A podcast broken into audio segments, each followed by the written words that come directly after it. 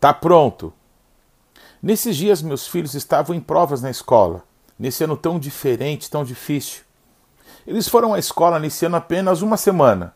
Logo no início das aulas, viajamos e então tiveram alguns dias de aula, a Santa Convocação, o Carnaval e então a sombra da pandemia. Talvez tenham ido mais algumas semanas, me foge a memória agora. A Tikva, minha filha mais velha, não precisa mais de ajuda para estudar. Ela já desenvolveu seu método de estudos e é muito bem sucedida. Ainda ajudamos o Boaz, nosso garotão, que ainda está sendo desmamado dessa nossa obrigação. Ele teve agora uma prova com pouca quantidade de matéria. Fez todas as provas pelo computador. Eu, na verdade, não sei ao certo como estão fazendo isso. Parece que enviam formulários com as respostas e ele tende a enviar fotos dos cadernos com os cálculos, de matemática, por exemplo. Em outras palavras, todos se adaptando. Nós somos assim. Deus nos fez assim, extremamente adaptáveis.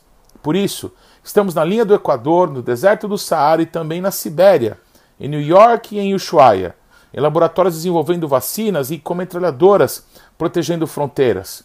A gente se adapta a situações mais difíceis. Tempos assim sempre são tempos de avanços tecnológicos incríveis. Sempre li isso nos livros, mas agora estamos vendo e veremos avanços mais arrojados ainda, ou retrocessos.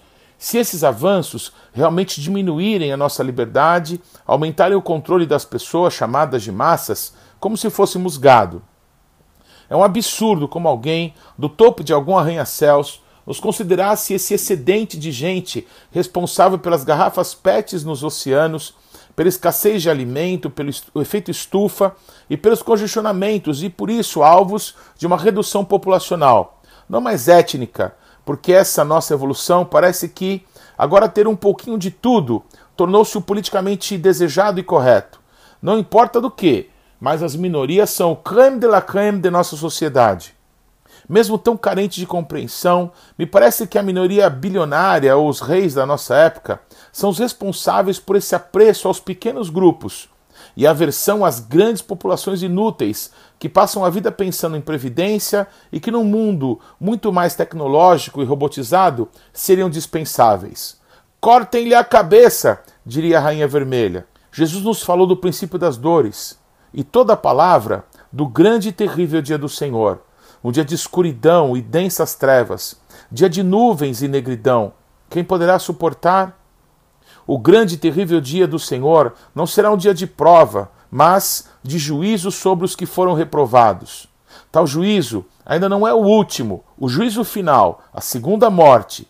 Depois da segunda ressurreição, esse sim é o castigo derradeiro. O princípio das dores, não. Nos parece a recuperação, nos parece a oportunidade de nos lembrarmos todos de Deus, percebendo que nossa fácil adaptação a qualquer situação, por mais drástica que seja, não pode servir para nos conformarmos com uma vida sem a presença de Deus.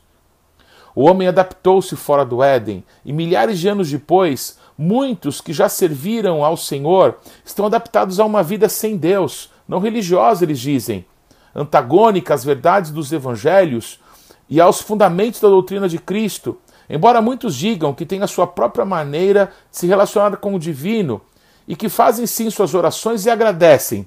É, acho engraçado. A quem? Enfim, muitos defendem um tipo de vida condenado nas Escrituras e acusam os fundamentalistas cristãos, como no passado Adão culpou a Eva e a Deus por ter comido do fruto que, Deus disse para que ele não comesse. O mestre chama-se Yeshua, Jesus, e ninguém pode dizer que ele é um mau mestre. Acusamos, no entanto, exatamente como Adão, aqueles que Jesus enviou para pregarem a sua palavra, para nos ensinarem seus valores, como os responsáveis por odiarmos o que Deus disse que ama e amarmos o que Deus diz que odeia. É uma autodefesa, as folhas de figueira gravados no psique humano. Eu, depois de já ter dobrado o cabo da boa esperança há algum tempo, entendi e passei a lidar com muito menos sofrimento com a dor pela morte principalmente de pessoas muito queridas minhas. O ápice da minha dor foram as mortes do meu avô e do meu pai, justamente os que iniciaram o ministério em nossa família, do qual sou hoje eu herdeiro e quem espera deixar legado para meus filhos e muitos filhos. Nesse ano de 2020, chorei algumas vezes. Me espantei outras tantas por saber que alguns amigos queridos tinham sucumbido ante a infecção do Covid. É conversa corriqueira entre eu e a minha esposa sobre o propósito de Deus em eu não ter virado um dado estatístico nessa mesma pandemia. Eu tive a oportunidade de, mesmo em meio a lutas, ver minha família se unir mais, eu e minha esposa nos entendermos mais, de ver meus filhos amadurecerem mais, de sentir a revelação de Deus fluir mais, de conseguir perceber que passamos pelo olho do furacão nesse ano e que parece que agora é que as coisas vão mesmo chacoalhar. De tudo, a maior dor, tristeza, perplexidade, sensação de perda foi ver que muitos que eu considerava firmes, próximos, amigos, filhos, ministros, estão sendo reprovados estão com notas vermelhas e correm o risco de um exame final, com risco de reprovação absoluta, e não repetirem de ano, mas serem reprovados na vida, na vida eterna. Esse é o grande dilema filosófico que tenho com os meus filhos sobre os estudos.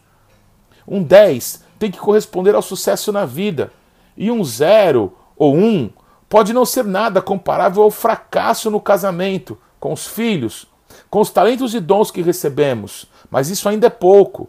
Há quem se ache um sucesso, mas é um miserável. Há quem se ache esperto e é um tolo. Há quem se ache aprovado, mas a Covid pode lhe pedir a alma. Há quem se esconde em bunkers, há quem justifica as falhas pelo zelo contra o corona, mas há um medo aterrador e velado de morrer sem Deus, sem sucesso financeiro, profissional e familiar. Eu orei e pedi a Deus: eu não quero ser um juiz ou um profeta hoje, eu quero ser um pastor, eu quero conduzir, eu quero ser pai, eu quero ser um abrigo, eu quero ser amigo, eu quero ser acessível. Quero ser usado por Deus para a reconciliação, nesse ministério da reconciliação que recebi do Senhor. Pensei na ceia. Amanhã vamos celebrar a ceia do Senhor. Eu estive 13 anos afastado da igreja e me lembro da primeira vez que eu estive numa igreja, numa noite em que o pão e o vinho iam ser compartilhados com todos os discípulos de Jesus. Eu estava lá, mas não tomei. Eu me julguei a mim mesmo, chorei muito e não comi nem bebi. Mas eu fui até a igreja naquela noite. Eu não tomei, mas não pensei em como as pessoas me julgariam. Eu imaginava que era natural alguém não participar por não achar-se digno. Eu me julguei e considerei que eu não tinha direito de tomar. Foi uma das conclusões mais dignas que já tomei. Todas as outras vezes que participei, percebo hoje que de igual modo eu era indigno. Nunca fui digno. Nunca estive em condições de participar, mas ao olhar para Jesus, ao ouvir e conhecer a palavra, Percebo que ele me chama para comer e beber dele, por ele e para ele. A ele, pois, a glória eternamente. Amém. Eu gostaria de que cada ovelha, filho, amigo, ouvisse meu coração e lesse a mais simples e profunda verdade da minha alma. O papai está chamando para gente comer. Cada vez que eu ou a minha esposa terminamos o almoço ou o jantar e avisamos que está pronto, o Boazito, como um grande pregador do evangelho, sai aos berros, como que para salvar o mundo, embora a única alma que está em sua mira é a da sua irmã, para que ela não perca tal banquete. Os filhos já estão chegando aqui. Agora somos dois ou três ou mais encontre meu coração disposto a queimar por ti. Todos os versos e canções que eu conseguir cantar, lararará, lará, só quero te falar teu é o reino e a glória para sempre. Teu é o domínio e o poder. Amém. Amém.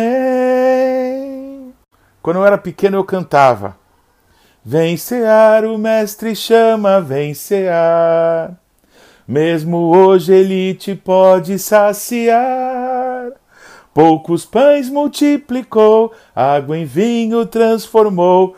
Vem faminto a Jesus, vem cear. Tá pronto!